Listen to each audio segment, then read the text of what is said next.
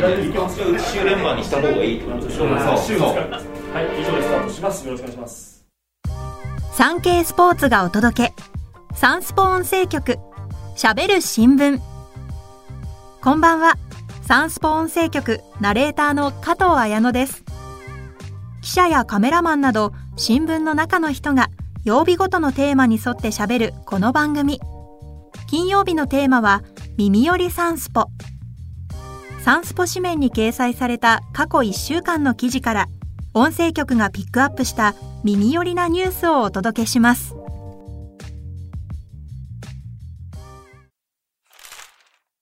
女子ボクシング蛭田瑞希が63秒 TKO 勝ちで初防衛。井上尚弥超えの日本選手世界戦最短 KO 勝利。プロボクシング WBO 世界女子スーパーフライ級タイトルマッチが13日、東京都内の後楽園ホールで行われ、王者の晝田瑞希選手がアメリカのケイシー・モートン選手に1回1分3秒で TKO テクニカルノックアウトによる勝利を収めました。井上尚弥選手が持っていた日本選手の世界戦での最短 KO 勝利記録を更新する圧勝で初防衛に成功しました。日本女子選手が世界戦において1回で勝利したのは初めてで、男子を合わせても井上選手が2018年10月に70秒で KO 勝ちした最短記録を更新しました。蛭田選手は、次はアメリカとかもっと大きい舞台で戦いたいとビッグマッチを熱望。皆さん、パスポートの準備をお願いします。もっと強くなって最強無敵になると大舞台での活躍を誓いました。男子フィギュアの宇野昌磨が新たな挑戦。アイスショーで主人公ルフィ役に起用されるフィギュアスケート男子で世界選手権2連覇の宇野昌磨選手が8日、テレビアニメワンピースの世界を演じるアイスショーの発表会見に東京都内で出席し、海賊王を目指す主人公ルフィ役への起用に、今一番足りないのが表現力、新たな挑戦になると意気込みを語りました。ショーは8月に横浜市、9月に名古屋市で開催が予定されています。唯一似ているのは肉が好きなところくらい。自分とかけ離れたものを演じることでフィギュアの魅力を体現したいと、織田信成選手や女優でもある本田美優さんとの共演を見据えて話していました。宝塚のトップスター、真風鈴穂の対談公演が千秋楽。さよなら賞はタキシード姿で別れ告げる。宝塚歌劇団空組トップスター、真風鈴穂さんが11日、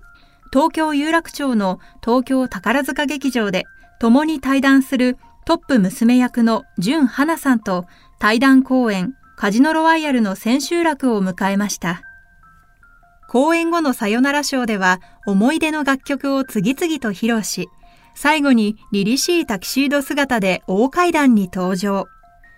道理が通らないことが大嫌いで、常識すら疑ってしまう性格の私は、たくさんの人を困らせたと思います。と振り返り、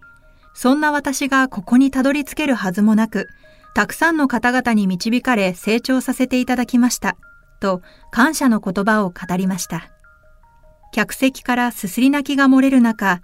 皆様からいただいた愛で何倍も大きく強くなれた、と胸を張り、八代目空組トップスター真風鈴穂本日をもって任務を完了いたします。と男らしく最後の別れを告げました。ポケモンバトル日本予選開催。カードゲーム部門小学生の部優勝。松平幸太郎くんら世界大会の出場権ゲットだぜポケモンバトルの日本一を決めるポケモンジャパンチャンピオンシップス2023が10日、11日に千葉の幕張メッセで開催され、ゲーム、ポケットモンスター、スカーレット、バイオレット、またカードゲーム、ポケモン GO、ポケモンユナイトの4部門で熱闘が繰り広げられました。上位入賞者には8月11日から13日に日本で初めて開かれる世界大会ポケモンワールドチャンピオンシップス2023への出場権が与えられました。カードゲーム部門の小学生の部であるジュニアリーグを制したのは、北海道帯広から参加した9歳の松平幸太郎くん。お父さんと練習してきてよかったと号泣する父親の智之さんと抱き合って喜びました。その他、ゲーム部門の大人の部、マスターリーグでは、山梨県在住のアリー・カイトさんが優勝。世界大会で勝って実力を見せたいと、2ヶ月後の世界一を目標に掲げました。ポケゴー部門を制覇した東京都内在住の三田和弘さんは、リリースからプレイしているので感慨深い。世界大会でも優勝を目指す、と意気込んでいました。俳優の横浜流星、役作りで挑戦したボクシングのプロテストに合格。俳優の横浜流星さんが12日、インスタグラムを更新し、役作りで始めたボクシングのプロテストに合格したと明かしました。横浜さんは、本日、プロテストに挑戦し、C 級ライセンスを取得しました。ケーズボックスの会長、松浦さん、川波さん、その他の方々のサポートがあり取得できました。感謝しています。と報告。横浜さんの特技は極真空手で知られていますが、去年の4月から映画春に散るのためにボクシングを始め、自分の得意な蹴りを封印しなければいけない戸惑いもありましたが、映画とボクシングを盛り上げることができればという思いで挑戦しました。と経緯を明かし、格闘技が心から好きなんだと再確認できましたし、久々の気持ちを味わえて最高でした。映画春に散るが一人でも多くの方々の心に届きますように、と綴りました。俳優のわらびの友やプレミア発表会でウルトラマンブレーザー変身ポーズを初披露。7月8日にオンエア開始のウルトラマンシリーズ最新作となるテレビ東京系ウルトラマンブレイザーのプレミア発表会が12日、東京都内で行われ、主演俳優、わらびの智也さんらが登場しました。最新作は地球から遥か遠い天体 M421 出身の光の巨人と一体化した特殊怪獣太陽文献体スカードの隊長、昼間玄斗を中心に隊員、上官らが織りなすハートフルな人間ドラマです。ウルトラマンブレーザーに変身する昼間玄斗隊長役のわらびのさんは、シリーズ初となる隊長の主人公に、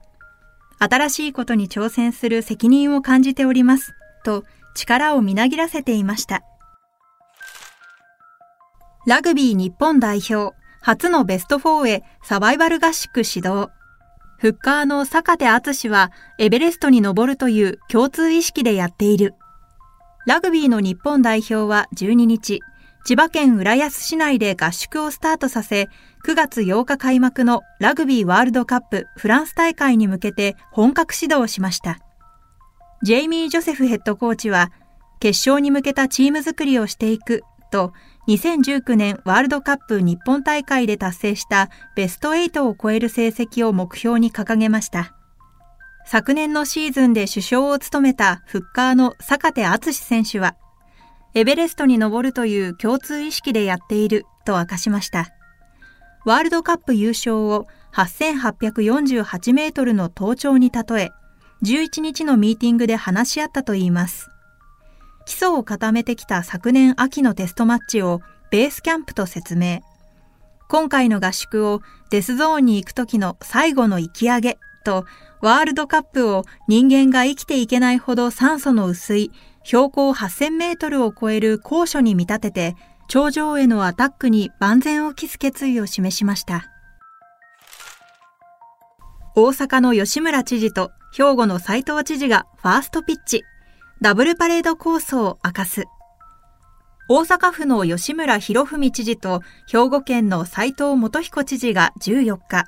甲子園で開催された日本生命セパ交流戦の阪神タイガース対オリックスバファローズ戦のファーストピッチセレモニーに登場しました。2025年大阪・関西万博の PR も兼ねており、マウンド前から両者が並んで投球。共にストライク投球とはいきませんでしたが、鋭いワンバウンド投球を披露しました。吉村知事は、気持ちよかったです。力んでしまいました。不正は力まないように頑張ろうと思います。始球式は初めての経験となった斉藤知事は、すごい緊張しました。ワンバウンドでミットに収まってよかったです。と、それぞれ笑顔を見せました。また吉村知事は、両チームが優勝したら、兵庫と大阪が一緒にダブルパレードを一緒にやろうと斉藤知事と話をしていました。と、夢構想の実現に期待を寄せていました。サンスポ音声局、喋る新聞。今回お届けしたニュースの元記事は、サンスポウェブでお読みいただけます。概要欄のリンクからどうぞ。さて、金曜日の耳よりサンスポ。今回も私、加藤綾乃が担当いたしました。今週の私の注目ニュースは、フィギュアスケート、宇野昌磨選手の話題。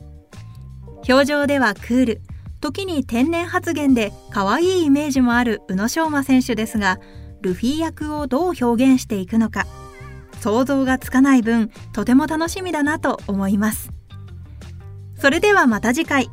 金曜日にお会いしましょう。皆様、良い週末を